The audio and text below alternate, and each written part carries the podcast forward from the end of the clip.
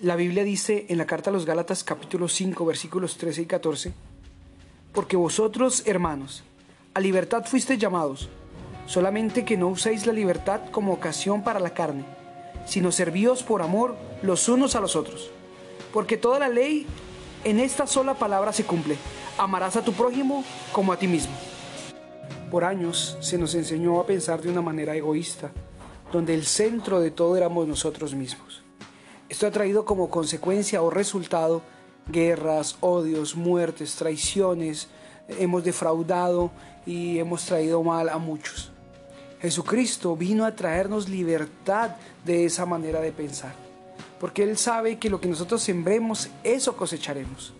Y nos vino a mostrar un camino mejor, y es que ahora en esta libertad que tenemos en Cristo Jesús, debemos servir a otros por amor.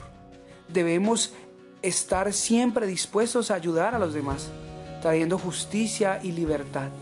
Ayudar al necesitado, al huérfano, al pobre, aquellos que están a nuestro alrededor. Sirvamos por amor a Dios, así como Cristo sirvió a una causa mayor.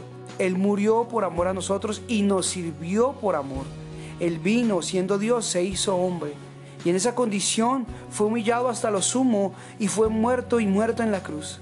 Así nos sirvió dando su vida, aunque no éramos dignos, para podernos hacer libres y que hagamos lo mismo que Él hizo.